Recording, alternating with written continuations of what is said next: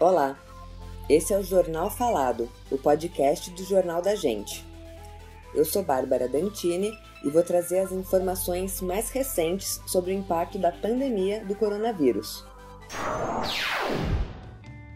O governo do estado de São Paulo decretou a suspensão, no período de 24 de março a 7 de abril, do atendimento presencial ao público em estabelecimentos comerciais e de prestação de serviços considerados não essenciais.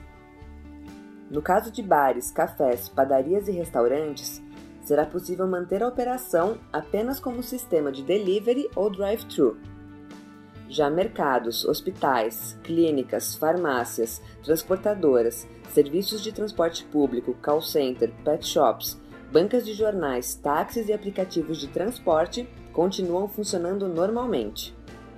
A subprefeitura deverá fiscalizar o cumprimento do decreto na região e os estabelecimentos que não respeitarem a determinação poderão ser interditados e multados.